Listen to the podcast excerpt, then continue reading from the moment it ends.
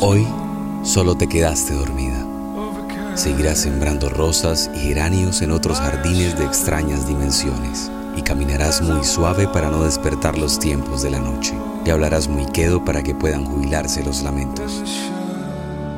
Y habrá en los cielos una sonrisa blanca, la de los justos y los buenos, y no habrá olvido porque en las horas se enredaron los recuerdos. Se quedaron sin huellas los caminos y sin faros las naves en los puertos.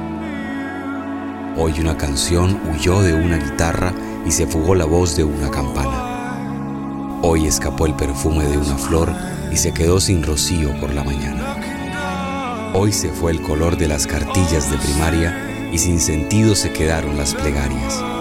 Hoy un gorrión abandonó su nido y nos quedamos sin su canto y sin sus alas.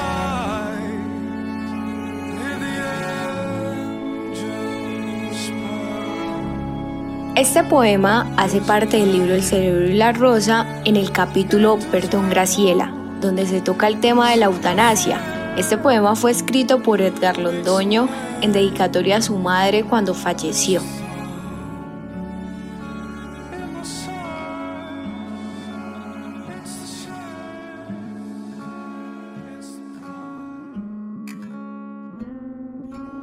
Bueno, y para empezar hay que tener claro cómo está la situación de la eutanasia en Colombia. Eh, tengan en cuenta que se eliminó la condición de enfermedad terminal. Es que antes solo las personas que demostraran tener una enfermedad terminal podían aplicar el procedimiento. Ahora no. Con que alguien tenga un intenso sufrimiento, ya sea físico o psíquico, y que sea causado por una lesión corporal o enfermedad incurable, puede acceder a la eutanasia. De hecho, en el comunicado de prensa, la Corte Constitucional dice, En el marco del respeto por la dignidad humana, no puede obligarse a una persona a seguir viviendo cuando padece una enfermedad grave e incurable que le produce intensos sufrimientos. Y ha adoptado el paciente la decisión autónoma de terminar su existencia ante condiciones que consideren compatibles con su concepción de una vida digna. A pesar de este avance, siguen habiendo algunos requisitos. Camila, cuéntanos, ¿cuáles son? Los requisitos para que la eutanasia no sea un delito son que la conducta debe ser realizada por un médico, debe ser con el consentimiento del paciente y como se dijo anteriormente, que el paciente padezca de un intenso sufrimiento o de una enfermedad grave e incurable. También es importante recalcar que gracias a Daniel Porras y Alejandro Mata R se cambió la constitucionalidad del artículo a como estaba anteriormente.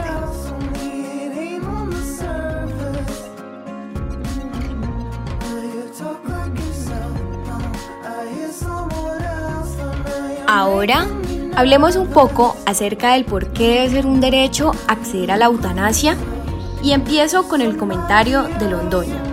La ponencia de la eutanasia no es obligatoria, sino que deja abierta una posibilidad para las personas que lo desean. Primero, las personas con enfermedades terminales pueden tomar la decisión propia para parar su sufrimiento y agonía y pueden acortar su dolorosa espera. Esto lo puede hacer el paciente sin verse obligado él, su familia o la institución de salud donde se realiza el tratamiento. Ah, sí, el caso de Marta Sepúlveda, que salió por Caracol. Sí, Camila, ese es un muy buen ejemplo. Para las personas que no tienen ni idea de cuál es el caso, Marta sufría de esclerosis lateral amiotrófica y solicitó su eutanasia cuatro días después de que se le legalizara el procedimiento en pacientes no terminales, aunque luego hubo un escándalo porque se la quisieron cancelar. Al final, Marta pudo acceder a este derecho. Y estas fueron algunas de las palabras de Marta. Yo estoy totalmente tranquila. Soy una persona católica, me considero muy, muy creyente de Dios. Pero repito, Dios no me quiere ver sufrir a mí, yo creo que a nadie. Ningún padre quiere ver sufrir a sus hijos.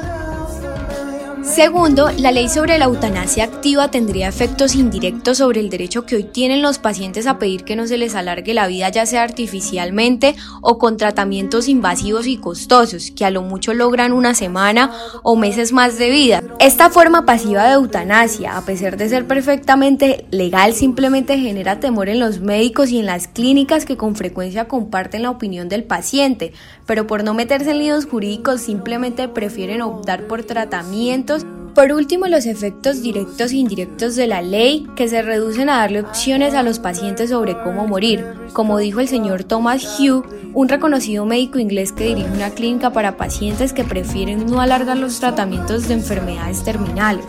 Se trata de reconocer que una persona está muriendo y darle opciones. ¿Quiere tener una máscara de oxígeno sobre su cara o le gustaría poder besar a su esposa? Es un acto muy cruel.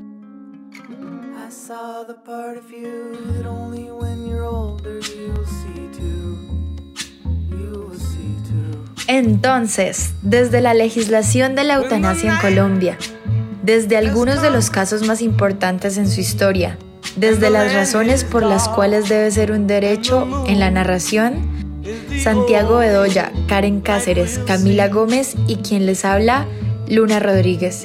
Y como dice Diana Uribe, que tengan un buen día, cualquier día que este sea.